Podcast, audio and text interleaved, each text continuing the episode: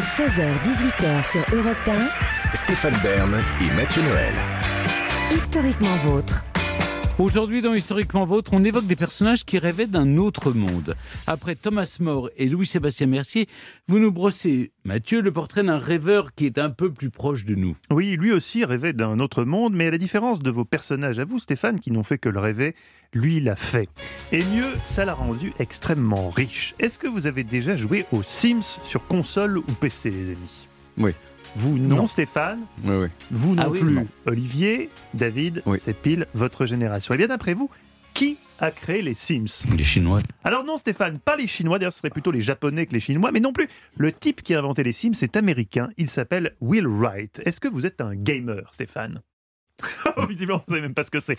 Ça tombe bien, c'est précisément pour les gens comme vous que ce jeu a été conçu. Les Sims, c'est un jeu qui vous permet de créer votre vie idéale en ligne. Vous construisez votre maison, vous gérez votre couple, vos enfants, votre job, tout comme dans la vraie vie, mais en mieux. Avec les Sims, vous vous inventez une nouvelle vie de qualité que vous fabriquez de toutes pièces, un peu comme Instagram, mais en version jeu vidéo, et longtemps, longtemps avant Instagram. C'est ce qu'on appelle dans le milieu du gaming un God Game. Attention Stéphane, puisque je vois votre œil briller, rien à voir avec les God Games de votre ami l'abbé Coquin. God comme Dieu, G-O-D, puisque le joueur, tel un dieu, est en contrôle de tous les paramètres sur un fond de musique d'ascenseur.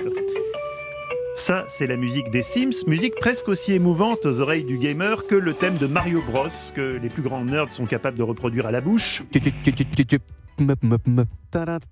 Bravo David, bravo David. Alors un nerd c'est quelqu'un qui, qui, qui est alors, passionné par la technologie, les nouvelles technologies, notamment les jeux vidéo, C'est comme un geek. C'est comme un geek, hein, on peut dire comme ça. Euh, oui, alors une geek c'est plus technologique, Oui, nerd, nerd, ça c'est peut plus- être oui, ça ça peut peut être World of Warcraft, les petites figurines, c'est pas oui, technologique. voilà, ça c'est des nerds. Exactement. C'est Alors, plus merci. péjoratif. Merci de décrypter pour nous. euh, plutôt geek. Mais vous êtes presque aussi geek que Will Wright, David. Mais pas tout à fait quand même, car mon Will Wright est un très gros geek, devenu donc un dieu vivant du jeu vidéo avec SimCity et les Sims qui font partie des 10 jeux vidéo les plus vendus de tous les temps. Will voit le jour à Atlanta, en Géorgie, fils d'un entrepreneur en emballage plastique et d'une actrice. Euh, Le petit Will est de nature rêveur.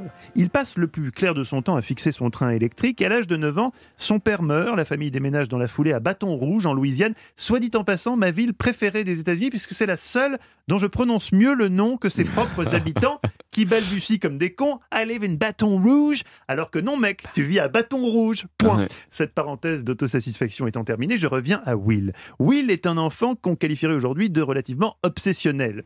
Des heures durant, il s'enferme dans sa chambre pour y construire des maquettes de porte-avions. Assez logiquement, il s'oriente vers des études d'architecture, mais agrémentées d'informatique. Il faut dire qu'il est passionné de robotique et de gadgets. En 1980, il participe à la première édition de l'US Express. Est-ce que vous avez déjà entendu parler de l'US Express? Je ne pense pas. Non. Vous, Stéphane, qui adorez Non. les grosses cylindrées, non Eh bien, l'US Express est une course illégale qui traverse les États-Unis. Le but Rejoindre le plus vite possible la côte ouest depuis la côte est. Avec son coéquipier, Will boucle Brooklyn-Santa Monica en 33 heures 39 minutes, ce qui est énorme, grâce, parce qu'il est très court, hein, grâce à des stratagèmes extrêmement innovants pour l'époque, un système permettant de remplir le réservoir depuis une plus petite réserve, deux détecteurs de radar, futés et totalement novateurs à l'époque, un scanner radio pour capter les échanges de la police, des lunettes de vision nocturne et le meilleur pour la fin en termes de filouterie, un radar de vitesse pointé vers l'arrière de la voiture afin de piéger les autres participants lorsqu'ils s'approchent un peu trop près. S'imaginant surveiller, ils se mettent à ralentir instantanément, c'est retors, c'est génial, c'est Will Wright. Une fois arrivé sur la côte ouest, il va y rester pour de bon, pour l'amour d'une femme, Joel Jones, qui vit là-bas, et lui fait cette remarque constructive. Dis donc mon Will, vu que tu passes les trois quarts de ton temps à jouer aux jeux vidéo, c'est peut-être intéressant d'essayer d'en tirer un peu de thunes. Oh oui, la bonne moula, se dit Will, qui a alors une sorte d'épiphanie. Et si au lieu de jouer aux jeux vidéo, j'en crée son premier jeu, ça va vous parler David, c'était l'hélicoptère. Mais pas celui que vous patriquez-vous dans votre chambre sous un poster de Kate Moss en lui lançant. Vous savez, j'ai appris à pas rater mes cibles. Non, un jeu, vid- non, un jeu vidéo d'hélicoptère où le but était de lâcher des bombes sur des usines en bord de mer. Et justement, en créant ce jeu, Will prend conscience que ce qui l'excite, c'est plus la création des villes à l'intérieur du jeu que le jeu lui-même. Et si je devenais un faux architecte urbain, se dit Will, qui sans le savoir encore, vient d'inventer le principe de SimCity. Quelques temps plus tard, il tombe sur une nouvelle de science-fiction dans laquelle le héros se voit remettre une petite boîte à l'intérieur de laquelle se trouve toute une civilisation. Lorsqu'il tripote les boutons, il peut déclencher la fonte des neiges, le développement d'une forêt, l'expansion d'une industrie. Alors je ne sais pas qui est l'auteur de cette nouvelle, mais une chose est sûre, plutôt que d'en faire une nouvelle, il aurait mieux fait d'en faire un jeu vidéo. Ce que va faire Will, qui explique ainsi la naissance de SimCity. Je désirais bâtir un jeu qui procurerait cette même sensation d'avoir un monde microscopique entier vivant à l'intérieur de votre ordinateur. Idée géniale, me direz-vous, Stéphane, et qui pourtant laisse totalement de marbre les éditeurs de jeux vidéo de l'époque. C'est simple, personne n'y croit. L'argument le plus fréquent est que, je cite, si on ne peut ni gagner ni perdre, alors ce n'est pas un jeu. Il faudra plusieurs années d'acharnement à Will pour convaincre un studio, en l'occurrence le studio Maxi, qui sort SimCity sur PC en 1997, à l'époque où ça faisait ça quand on allait sur Internet. Vous vous souvenez Oui, David bien Ouais, sûr. oui. Ça, c'est notre époque. Le carton est instantané. Il faut croire que l'idée saugrenue n'était pas si saugrenue que ça, puisque Shigeru Miyamoto, en personne, Stéphane, Shigeru Miyamoto, a sensiblement la même idée un tout petit peu plus tard. Vous vous rappelez, Stéphane, évidemment, qui est Shigeru Miyamoto, puisqu'on l'a vu ici même. Mais évidemment. Mais évidemment, vous vous en souvenez, au point de me le dire, j'imagine qu'il y a un pas que vous ne franchirez vous- pas. Bien vous sûr que non. la politesse. C'est le mec qui a créé Mario Bros. Et donc Shigeru a eu cette même idée d'un jeu qui permettrait à l'utilisateur de bâtir tout un monde sur sa console. Mais quand il se renseigne, il réalise que ça existe déjà et que ça s'appelle SimCity et c'est sur ordinateur. Miyamoto, qui n'est quand même pas n'importe qui, ne s'avoue pas vaincu et débarque en Californie pour tenter de négocier auprès de Will un contrat d'exclusivité pour l'adaptation de SimCity sur console. Il lui propose un million de dollars. Will refuse et lui propose plutôt qu'il s'allie afin de remanier le jeu pour le format console. Un an plus tard, SimCity sort sur Nintendo, recarton. Suivons diverses versions dans le cultissime SimCity 2000 qui intègre de nouvelles possibilités comme la gestion de l'eau courante, l'éducation, la possibilité de construire des lignes de bus et de métro. L'hyper-simulation est en marche. Comment Will trouve-t-il à chaque fois de nouvelles inspirations?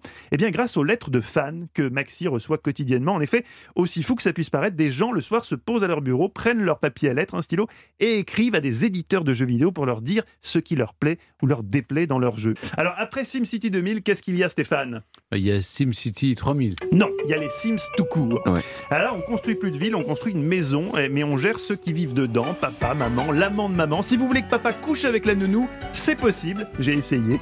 Comment naît, enfin, je veux dire dans le Je jeu, comment, non, non, dans le jeu, comment naît l'idée dans la tête de Will? Bon, alors, à mon avis, c'était un jour qu'il était en train de tromper sa femme avec la nounou, mais la version officielle est différente. Ce serait lié à l'incendie de sa maison. En 91, ma maison a brûlé, raconte-t-il. Avec ma famille, nous avons dû bâtir une nouvelle maison en repartant à zéro. Ça m'a donné un nouveau point de vue sur les choses qui nous entourent et leurs nécessités relatives. J'ai également été influencé par les écrits d'un architecte sur l'influence de l'environnement sur notre comportement. Enfin, j'avais aussi le désir de bâtir un modèle flexible du comportement des humains dans une grande variété de situations. Tout cela combiné a donné les Sims. C'est là qu'on voit quand même euh, le, monde qui sépare l'individu lambda du geek de génie qui, voyant sa maison qui brûle, ne pense pas assurance, contre-expertise, indemnisation, mais nouveau jeu vidéo. Malgré la gloire et l'argent, Will reste un grand enfant. Aujourd'hui encore, il lui arrive de participer à des compétitions de combat de robots. Et oui, ça existe, les compétitions de combat de robots. En 2008, il lance Sport, un simulateur de vie autour des principes d'évolution de Darwin, puis Hive Mind, une forme de loisir vidéoludique reposant sur les activités réelles du joueur et ses interactions avec ses amis, devenant de facto d'autres joueurs captés en ligne. Désireux de passer le flambeau, Will a également créé le Stupid Fun Club, un institut de recherche en robotique, une sorte de, Villa Médicis du gamer, si vous voulez, sans la Villa Médicis, mais avec à peu près les mêmes résultats, puisque parmi les merveilles ayant germé de ce labo, on peut citer le prometteur Moonbot. Je cite un robot venu de la Lune qui essaye de baiser, boire et faire la fête sur Terre, selon le pitch. Ah il peut se permettre toutes les excentricités. Il est une véritable rockstar dans son domaine, vous l'avez compris. Le Time Magazine lui consacre de longs articles. Il est le cinquième développeur de jeux vidéo à intégrer le Hollywood Walk of Fame des geeks, qu'on appelle l'Academy of Interactive Arts and Science. Bref, une vie professionnelle en forme de sans faute, tout en restant fidèle à ses rêves de gosse. Malgré sa fortune, Will n'est jamais tombé non plus dans les excès et le bling-bling. Son seul caprice, les voitures, qu'il choisit toujours noires et qu'il ne lave jamais pour, je le cite, avoir l'illusion de rouler dans un véhicule de Star Wars. Je sais Stéphane que vous n'avez pas compris cette dernière phrase, c'est précisément pour ça que je conclurai là-dessus. Merci. Merci Mathieu.